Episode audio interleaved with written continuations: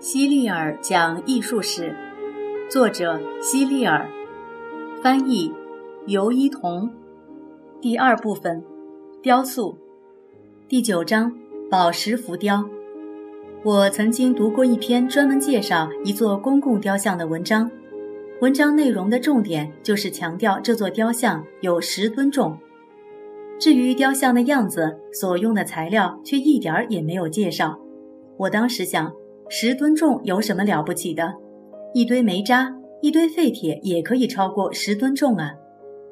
雕像不是越大越重就越好。古希腊人喜欢制作巨大的雕像，但是它们都很漂亮，是很美的艺术品。不过你可能还不知道，其实他们也雕刻一些非常小的雕像，小到甚至必须用放大镜才能看清楚。这些雕像虽然很小。但它们同样体现了很高的艺术水平。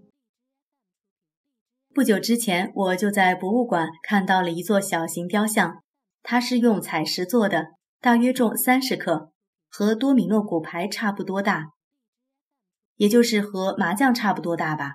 上面刻了很多关于希腊神话的浅浮雕，整座雕像玲珑剔透，甚至灯光都可以透过石头照射过去。雕刻这种雕像。对雕刻工具和雕刻技艺的要求都要远远高于雕刻一般的雕像。据说这件作品是一位谁也不知道姓名的希腊雕塑家在公元前完成的，人们把这座雕像叫做宝石。在后面的内容中，我就将那些小巧而又特别珍贵的小型雕像叫做宝石吧。在伦敦的大英博物馆里。有一个房间专门用来摆放这些公元前制作的浮雕宝石，作为艺术品，这些浮雕宝石和那些与真人一样大小或是巨型雕像一样珍贵。这些浮雕宝石价格昂贵，购买这些宝石的都是当时的国王和富人，因为普通人根本就买不起。一般来说，用来雕刻浮雕宝石的石头，它们的颜色都不是单一的。通常都有两到三层颜色，这样在雕刻时就可以让浮雕的主体部分是一种颜色，背景部分又是另一种颜色。如果石头分成黑白两层，我们就把它叫做黑玛瑙石；如果石头最上面一层是红色的，下面的是白色和黑色，那么这种石头就叫做红条纹玛瑙石。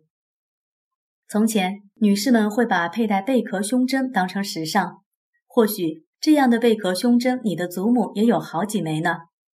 有一种蓝色背景的陶瓷，上面刻有一些白色的贝壳胸针式的浮雕图案。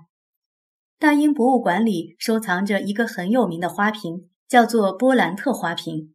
这个花瓶的瓶身是用蓝色玻璃做的，上面镶嵌着一层白色的玻璃浮雕图案。很多年以前。有个狂妄的家伙，为了炫耀自己的财富，把这个无比珍贵的花瓶摔成了碎片。后来，人们把这些碎片重新粘合在一起，由于粘合的特别好，所以看上去就和原来的一模一样。还有一种宝石浮雕，在公元前也很流行。这种宝石浮雕上的图案都是向里面凹的，不是向外凸的。这种宝石浮雕叫做印章或者凹雕，顾名思义。就是向里雕刻的意思。这种印章可以用来在蜡上压出向外凸出来的图案。印章上的图案是自己选定的，自己想刻成什么样就刻成什么样。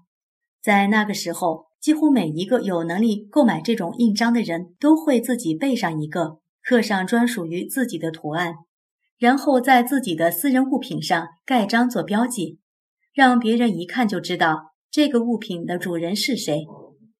这种印章的主要作用就是代替手写签名，因为在当时会写自己名字的人很少。人们把印章做成戒指的样子，方便主人可以随身携带，这样其他人也没法冒用了。这种印章也叫做戒指印章。更多的时候，人们并没有把戒指印章戴在手指上，而是藏起来，除了主人之外，其他任何人都无法使用。你有没有收集过一些旧的硬币？大部分男孩子可能都做过这样的事情。只是你可能从来没有把这些硬币上的图案看作是雕像。其实，硬币本来就是一种浅浮雕。希腊人铸造的硬币上面刻着许多名人或者是神的浅浮雕头像，通常都很好看。他们先做一个金属的硬模，然后用硬模压印金属硬币，诸如金币、银币、铜币之类的。因此，硬币和宝石雕像的最大区别就在于，硬币是用硬模制造出来的，一个硬模可以制造成千上万相同的硬币。而宝石则是独一无二的。今天很多国家都有本国的漂亮硬币，但是和古希腊人的硬币比起来还是不够好。原因之一是现代的硬币还要考虑到存放和分类，所以必须做得很平整，图案也只能做成浅浮雕，这样才便于叠放。但是古希腊人在铸造硬币时就不用考虑这些限制，所以他们的硬币上不仅有浅浮雕。还有深浮雕，有一种很古老的雕像，形状和硬币很像，只是个头略大，但它不能当钱用。我们把这种雕像叫做勋章，上面的图案一般是深浮雕，是从金属模子里做出来的。它可以用来奖励各种比赛中的获胜者，也可以用来奖励立下赫赫战功的将领和士兵，也有些是为了一些大型活动。周年纪念或其他庆典而特制的这类勋章，在今天已经很常见了。或许你父亲就收藏着好几枚，你可以让他拿给你看一看。